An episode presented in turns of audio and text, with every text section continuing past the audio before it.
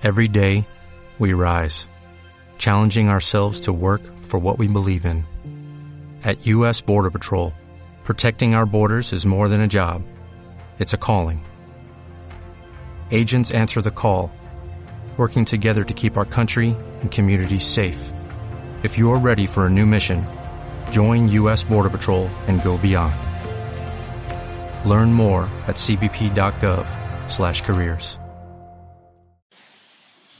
Muy bien, hermanos, vamos a continuar con nuestra clase de bibliología o la doctrina de la palabra de Dios.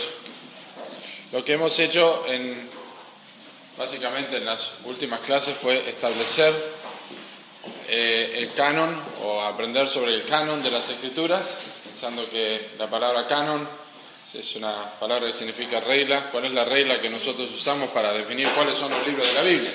Y ya estuvimos hablando acerca de este tema, por qué eran considerados inspirados, cuáles eran las características, etcétera, etcétera.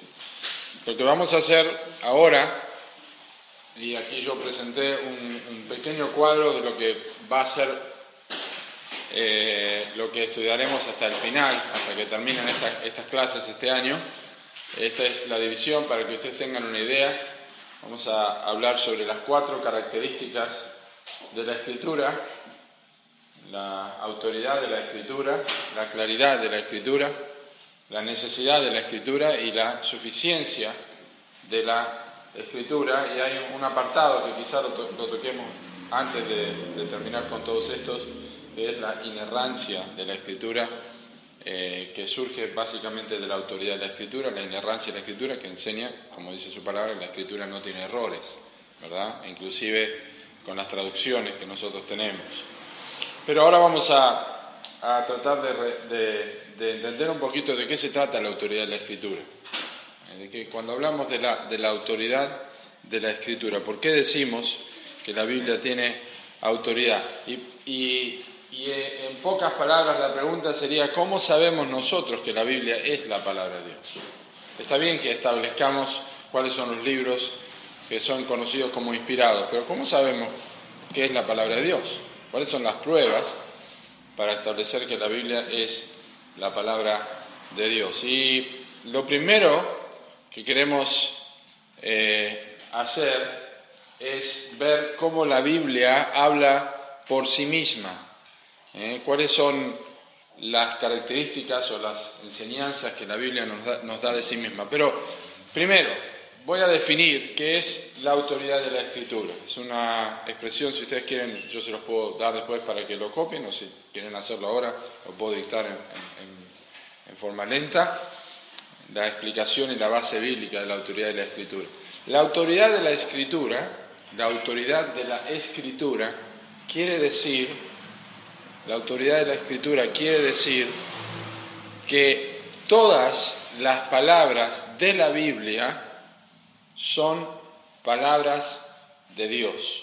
La autoridad de las escrituras o de la escritura quiere decir que todas las palabras de la Biblia son palabras de Dios, de tal manera que no creer o desobedecer, de tal manera que no creer o desobedecer alguna palabra de las escrituras es no creer o desobedecer a Dios. Lo voy a citar de vuelta. La autoridad de las escrituras quiere decir que todas las palabras de la Biblia son palabras de Dios, de tal manera que no creer o desobedecer alguna palabra de la escritura es no creer o desobedecer a Dios. Es una definición simple, pero bien explícita sobre la autoridad de la escritura. Eso es lo que significa. Y vamos a examinar esta definición en sus, en sus diferentes partes. En primer lugar, todas las palabras de la Biblia son palabras de Dios. Todas las palabras de la Biblia son palabras de Dios. La autoridad de la escritura quiere decir que todas las palabras de la Biblia son palabras de Dios. Vamos a ver cómo esto es así. Establecer en primer lugar que todas las palabras de la Biblia son todas las palabras de la Escritura son palabras de Dios. Y lo, tomamos así y pensamos, bueno, esto es es obvio, todos nosotros este, creemos que la Biblia es palabra de Dios, pero ¿cómo podemos definirlo? Bueno, lo primero que debemos hacer es establecer o ver lo que la Biblia afirma sobre sí misma. ¿Qué es lo que la Biblia dice de sí misma? Sería muy bueno eh, tener esta, este fundamento. ¿Qué es lo que la Biblia dice sobre sí misma? Hay varias porciones de la Biblia que nos ayudan a entender esto. Hay muchas, de hecho, en el Antiguo Testamento y en el Nuevo Testamento, pero especialmente en el Antiguo Testamento, que explícitamente nos dicen esto es palabra del Señor. Por ejemplo, y es un pasaje muy importante, en Deuteronomio capítulo 18, versículos 18 al 20, diríamos que es un pasaje fundamental para establecer el por qué creemos que la Biblia afirma ser ella misma la palabra de Dios.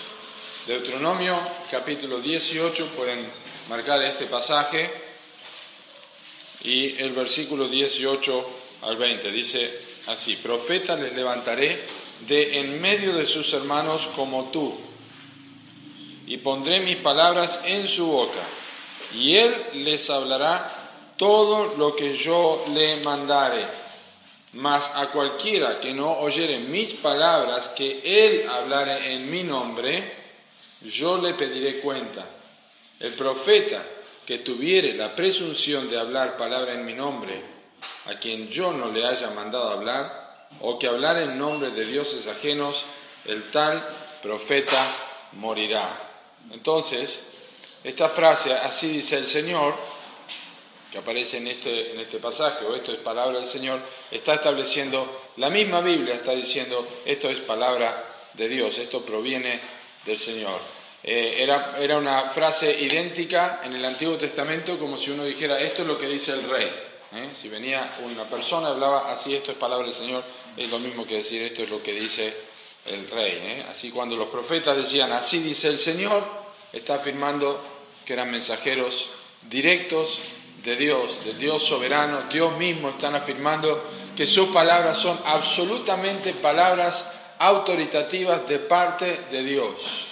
Y cuando el profeta hablaba en el nombre de Dios de esta manera, bueno, toda palabra que decía tenía que ser de Dios, o si no, sería un profeta falso. Así es como ya lo establece de Deuteronomio. También Jeremías capítulo 1, versículo 9, estamos sobre este, este mismo asunto. Jeremías capítulo 1 y versículo 9. Recuerdan el llamado del profeta Jeremías y qué es lo que le dice Dios.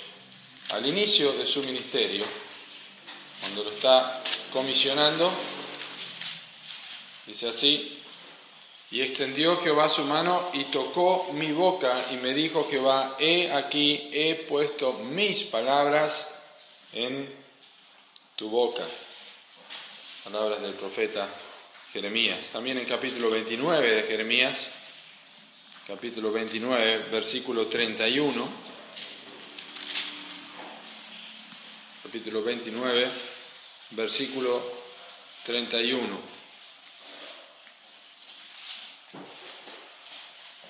Envía a decir a todos los cautivos, así ha dicho Jehová, de Semaías de Neelam, porque os profetizó Semaías y yo no lo envié y os hizo confiar en mentira. Por tanto, así ha dicho Jehová, he aquí que yo castigaré a Semaías de Neelam y a su descendencia, y, a su descendencia no tendrá varón que more entre este pueblo, ni verá el bien que yo haré a mi pueblo, dice Jehová, porque contra Jehová ha hablado rebelión. lo opuesto a eh, sugerir o sugerir que no eran, eran palabras de Dios cuando no eran, claramente tenía un castigo, como también lo decía, el profeta, eh, lo decía Moisés en Deuteronomio capítulo 18.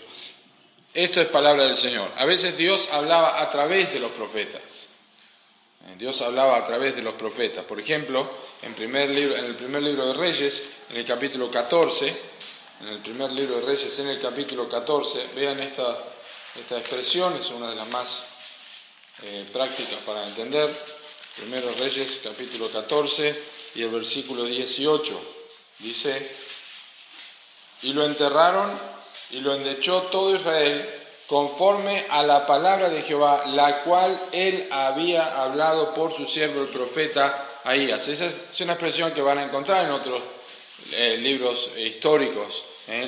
La, palabra que él había, había hablado Jehová a través de otros siervos o sus siervos, los profetas, en este caso el profeta Ahías. En estas y en otras instancias del Antiguo Testamento, las palabras que los profetas dijeron pueden igualmente referirse como palabras que Dios mismo dijo. Así que eso es autoridad y estamos estableciendo el primer punto que tiene que ver la Biblia, lo que la Biblia afirma en cuanto a sí misma. Ella está diciendo que estas son las palabras directas de Dios.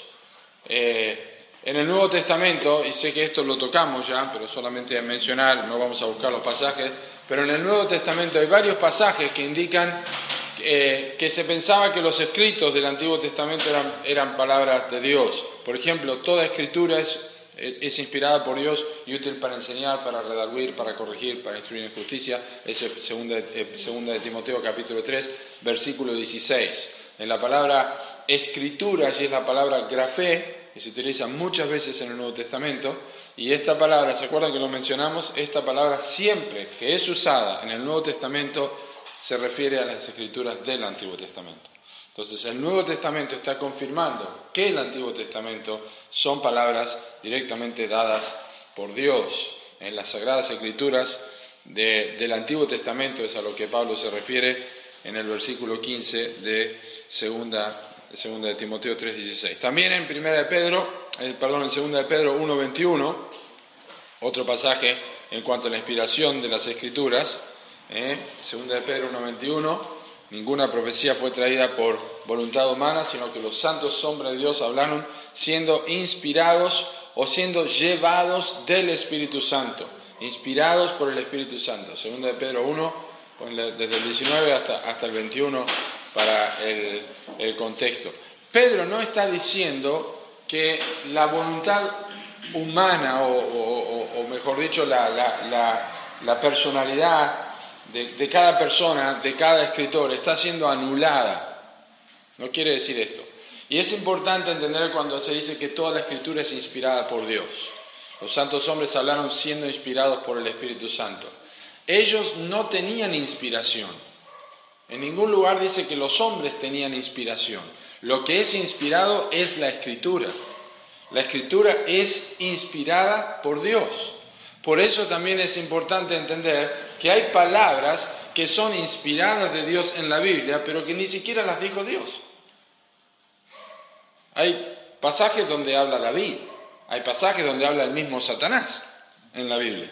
¿verdad? Cuando muchas veces tenemos en el Job capítulo 1, Satanás está hablando, en Mateo capítulo 4, Lucas capítulo 4, la tentación de Cristo. ¿Quién habla? Satanás. ¿Y eso es inspirado por Dios? Sí, Dios permitió que eso llegara hasta nosotros y es palabra inspirada, es autoridad, eso muestra la autoridad de la Escritura. Hay muchos pasajes del Nuevo Testamento que hablan de manera similar en cuanto a secciones del Antiguo Testamento. Por ejemplo, en Mateo eh, capítulo 1, miren, hay, otros, estamos hablando de, versículos que indirectamente nos muestran que el Antiguo Testamento es inspirado por Dios y esto es parte de la autoridad. En, Mateo capítulo 1, versículo 22, dice, todo esto aconteció para que se cumpliese lo dicho por el Señor por medio del profeta cuando dijo, he aquí una virgen concebirá y dará a luz un hijo y llamarás su nombre Emanuel. Está Mateo citando Isaías capítulo 7, versículo 14, eh, en la revelación de la, virgen que habría de concebir. Entonces,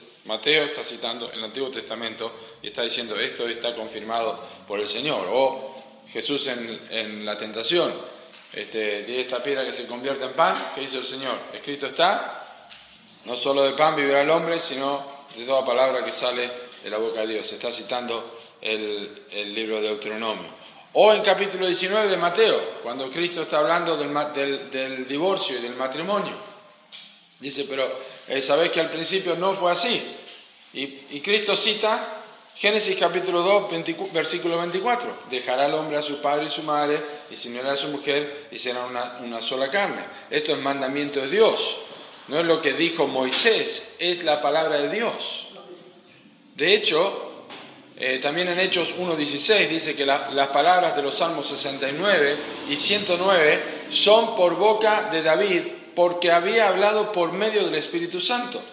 Entonces todos estos versículos, y se pueden citar muchos otros pasajes, eh, marcan esta contundencia de que la Biblia misma se establece o se, se eh, auto reconoce como autoritaria, como palabra de Dios directamente. Y por supuesto, en el Nuevo Testamento, nosotros ya lo tocamos esto, eh, el apóstol Pedro, en 2 de Pedro capítulo 3, dice, eh, las personas que quieren torcer las escrituras, eh, tuercen las palabras del apóstol Pablo como las otras escrituras. Eso es el pasaje clásico del Nuevo Testamento donde las palabras de Pablo son puestas a la misma altura de la palabra de Dios del Antiguo Testamento. Por lo tanto, equipara eh, este principio del Antiguo Testamento, la, autoridad de la Escritura, con el Nuevo Testamento también, con las palabras de Pablo y otros versículos también, ya lo, tocamos esto en 1 Timoteo 5, 18, no pondrás al, bozar al buey que trilla, este, digno es el obrero de su salario. Está tomando palabras de, de Deuteronomio y está tomando palabras de Lucas, que dijo Cristo, pero que no están en el Antiguo Testamento, pero sí aparecen en el Nuevo, que ya eran eh, reconocidas. Bien, muy, muy importante que entendamos este, este principio y también el apóstol Pablo eh, perdón, hay indicaciones de una noción similar en cuanto a los escritos del Nuevo Testamento que se hallan en las palabras de Jesús en Juan 14, acompáñenme Juan 14, 26, para que vean cómo Jesús estaba estableciendo de antemano que las palabras que vendrían por e, luego serían palabras eh, que tendrían autoridad. Eh, Juan capítulo 14, versículo 26. Juan capítulo 14, versículo 26. Mas el consolador, el Espíritu Santo, a quien el Padre enviará en mi nombre, Él os enseñará todas las palabras y os recordará todo lo que yo os he dicho. Si el Espíritu Santo va a recordar, ustedes van a hablar y esto va a tener la misma autoridad. O capítulo 16 también y el versículo 13, que dice, pero cuando venga el Espíritu de verdad, Él os guiará a toda la verdad porque no hablará por su propia cuenta, sino que hablará todo lo que oyere y os hará saber las cosas que habrán de venir. Entonces Jesús prometió que el Espíritu Santo les habría, recordar, les habría de recordar a los discípulos eh, todo lo que había dicho, les guiaría toda la verdad, y esto habla de la, de la superintendencia del Espíritu Santo en hablar a los discípulos o hablar a los que venían y, recordarles eh, sin error todo lo que Jesús había dicho. Bien, entonces la, primera cosa, porque establece la autoridad de la Biblia, es que la Biblia misma se auto reconoce como palabra de Dios, todos estos versículos que hemos visto.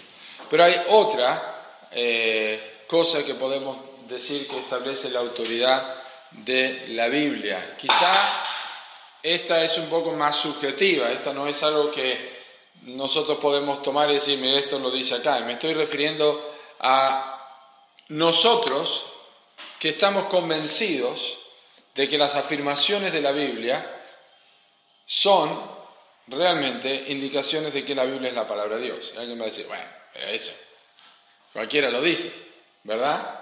Pero es importante esto. Una cosa es afirmar que, una cosa es afirmar que la Biblia afirma ser la palabra de Dios y otra cosa es estar convencido de lo que ella, de que lo que ella afirma ser es algo cierto. Para nosotros eh, esto es una obra del Espíritu Santo. Hay algo muy importante en este punto para establecer la autoridad de la Escritura. Ciertamente podemos leer la Biblia, nosotros podemos ver que ella afirma ser la palabra de Dios, y este es un principio importante, es el primero que debemos establecer, la Biblia misma afirma ser la palabra de Dios, pero otra cosa es lo que el Espíritu Santo habla en nuestras vidas. Aparte de eso, no hay ninguna persona que pueda decir, yo creo en la autoridad de la Biblia porque eh, yo he leído eh, los libros históricos que muestran que la documentación de la Biblia es así y los eh, manuscritos del Mar Muerto que se encontraron y por todo eso afirma, ninguna persona, por más que tenga todos estos documentos, por más que tenga todo eso establecido, todas las pruebas que pueda haber y todas las pruebas de laboratorio, eso nunca va a convencer a una persona. Es el Espíritu Santo. Jesús dijo, mis ovejas oyen mi voz y yo las conozco y me, siguen, y yo me siguen y yo les doy vida eterna. Es decir, no hay ninguna autoridad superior a la escritura misma que pueda establecer en el corazón del creyente que esta es la palabra de Dios. Por eso estamos hablando de un libro sobrenatural. Es decir, para cualquier otro libro se puede afirmar la autoridad buscando o recabando datos históricos, pero no se puede hacer eso. Se puede hacer eso con la Biblia, se encuentran muchísimos datos históricos, la arqueología no ha eh, negado nada de la escritura, pero ninguna de estas cosas va a servir en última instancia para asegurar en el corazón del hombre que la Biblia es con autoridad la palabra de Dios. No se puede discernir de otra manera. Sin la obra del Espíritu de Dios, una persona no va a recibir las verdades espirituales y no va a aceptar la verdad de las palabras de las Escrituras, que son en realidad las palabras de Dios. No importa todo lo que le muestre. No importa todo lo que usted le, indique. Uno de los tantos hombres, creo que fue George McDowell, que escribió el libro Evidencia que exige un veredicto, él quiso mirar los documentos y los manuscritos, porque él decía, tiene que haber algún error allí. Y leyendo estos mismos escritos, él llegó al convencimiento de que la Biblia era la palabra de Dios. ¿Qué fue lo que ocurrió? ¿Un descubrimiento? No. El Espíritu Santo, en última instancia, trajo eh, esta seguridad la vida de una persona. Es como si nosotros diríamos que nosotros, eh, que un ateo se podría convertir si nosotros le mostráramos toda la evidencia, o un ateo se podría convertir si sufriera un, gran desastre en su vida, eh, la, la, pérdida de su familia o la pérdida de sus hijos, entonces se va a convertir. Nunca va a pasar eso. Un ateo se va a convertir cuando el Espíritu Santo use la Escritura y entienda el Evangelio. No hay otra cosa que puede traer esto. Es importante recordar entonces que esta convicción de que las palabras de la Biblia son palabras de Dios no resulta aparte de las palabras de la Biblia o en adición a las palabras de la Biblia. Esto quiere decir que ninguna persona que esté en su casa, por ejemplo, eh, mirando por la ventana y de repente va a escuchar una voz que le dice, el Espíritu Santo le dice, ¿ves ese libro que tenés allí? ¿Cuál? Ese que está ahí arriba de la mesa. Dice, esa es mi palabra. Entonces, ah, es palabra de Dios. ¿Cómo lo sabes? Porque el Espíritu Santo me mostró que eso, eso nunca, va a, nunca va a ocurrir algo así, en adición, aparte de la palabra misma y en adición a la palabra de Dios. Que alguien puede decir, Dios me reveló que esta es la palabra de Dios. Nunca va a ocurrir tal cosa. Si alguien dice eso, es mentira. Porque la Biblia no habla fuera de ella. Y nosotros tenemos que entenderlo de esa manera. Hay otra evidencia también que no es definitivamente convincente, pero es importante establecerla, porque es útil, pero no es definitivamente convincente, y es que es útil que aprendamos que la Biblia es históricamente exacta, que es internamente congruente, que tiene profecías que se han cumplido ciertos de años más tarde, que ha influido en el curso de la historia más que cualquier otro libro. Es útil entender estas cosas. Todos estos argumentos y otros son útiles para nosotros y eliminan obstáculos que podrían interponerse para que nosotros creamos la Biblia. Pero escuchen lo que dice una confesión eh, antigua de 1643, sobre la cual se basó mucho de la historia moderna de la Iglesia. Dice así, el testimonio de la Iglesia puede impulsarnos e inducirnos a una estimación más alta y reverente de las Sagradas Escrituras. Es decir, a través de la historia que venimos, incluso no muchos años atrás, pero pocos años atrás, lo que ha estado ocurriendo, lo celestial del tema de la Biblia, la eficacia de la doctrina, la majestad del estilo, el consentimiento de todas las partes de la Escritura, el alcance de todo, que es dar la gloria a Dios, la plena revelación que hace del único camino de la salvación del hombre, las muchas otras excelencias incomparables y la perfección entera consiguiente son argumentos por los que en efecto da evidencia de ser la palabra de Dios. Eso es fabuloso. Todas estas cosas dan evidencia de ser la palabra de Dios. Pero nuestra persuasión completa y la seguridad de la verdad infalible y consiguiente autoridad divina brota de la obra interna del Espíritu Santo que da testimonio a nuestros corazones, de ninguna otra cosa. Hermanos, estamos frente a un libro divino, estamos frente a un libro espiritual, estamos frente a la misma palabra de Dios y el Espíritu Santo hace esta obra y este trabajo de convencer a los hombres de que ella es la palabra de Dios.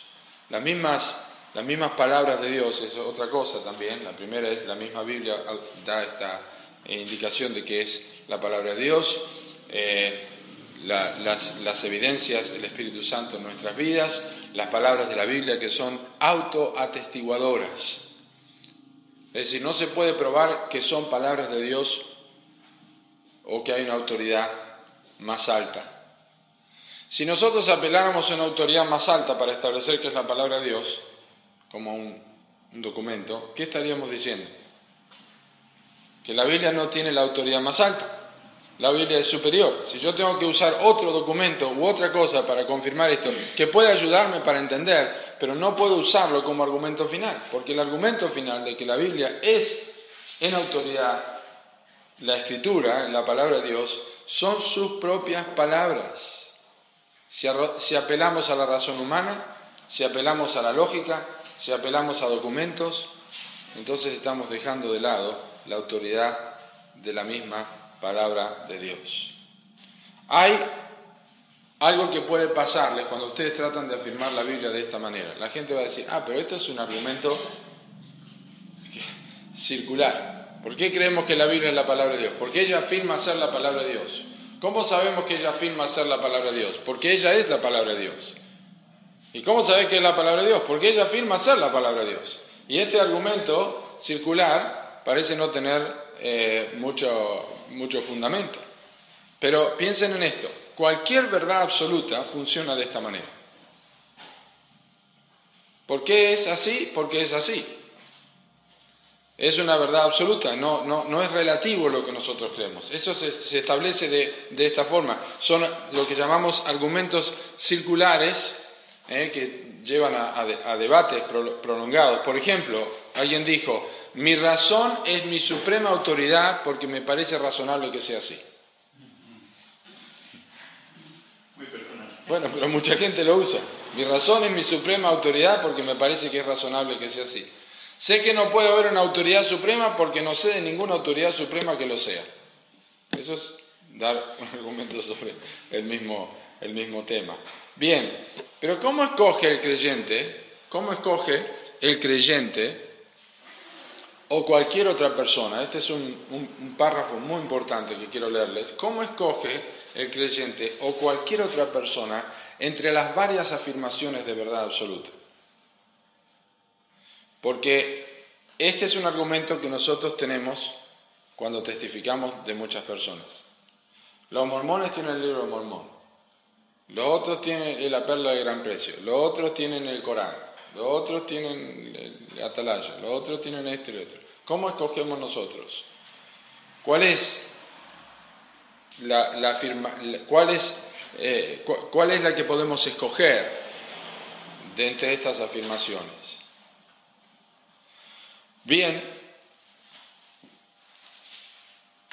la lógica, la razón humana, la experiencia sensorial, la metodología científica, lo que se descubre en el laboratorio, ¿eh? por este, conclusión empírica se llama, lo que uno puede comprobar en el laboratorio, será más persuasiva la palabra de Dios porque en la experiencia real de la vida de todas las personas, o, en la experiencia real de, las personas, aquello que toman como autoridad final o suprema, tiene congruencia con todo lo que nosotros vemos. El libro de Mormón, el Corán, son incongruentes o se descalifican, están limitados. No pueden, no pueden sustentar la vida de las personas en cuanto a sus necesidades, en cuanto a proveerle paz, en cuanto a dar las respuestas sobre la muerte, sobre el pecado, sobre el infierno, sobre la vida eterna, sobre la paz. La Biblia está en pleno acuerdo con todo lo que sabemos respecto al mundo que nos rodea. Ahora,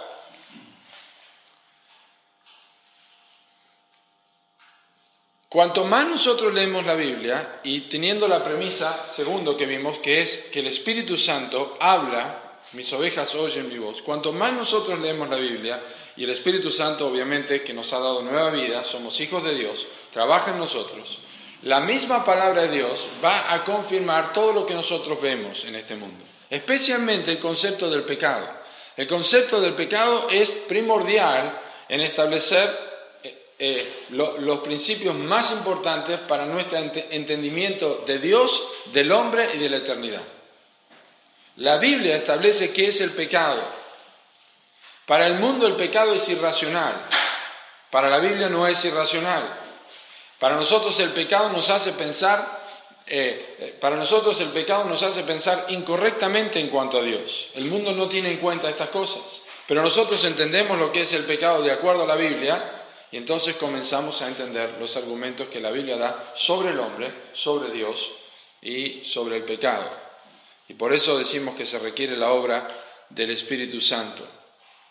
El argumento en cuanto a la Biblia como palabra de Dios y como nuestra autoridad suprema no es un argumento circular típico. Dice esto porque es esto y esto es porque dice esto, sino más bien es como una espiral va aumentando cada vez más, cada vez más, cada vez más, cada vez más, va en círculos, pero va subiendo.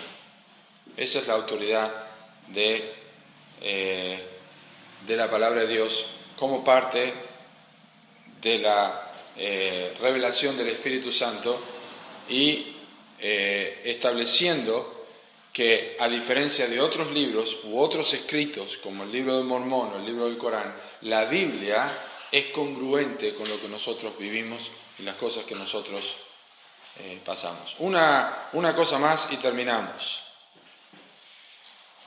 Que digamos que la Biblia es inspirada por Dios y creamos en la autoridad de la Escritura como palabras directamente de Dios, no significa que Dios haya dictado todas las palabras de la Biblia. Dice Hebreos capítulo 1, Dios habiendo hablado muchas veces y de muchas maneras en otro tiempo a los padres por los profetas, en estos posteriores días nos ha hablado por el Hijo. Ya vimos que Dios habló directamente, Dios habló por medio de profetas.